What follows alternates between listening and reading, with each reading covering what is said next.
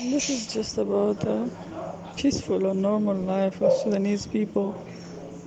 Just in their own houses, happy, and no matter what, like even if it's just a, like very very simple life, but they're still happy and satisfied with it. And that's typical Sudanese. Like we always satisfied with what happened to us and satisfied with our own life. But now they just they're taking this away from us.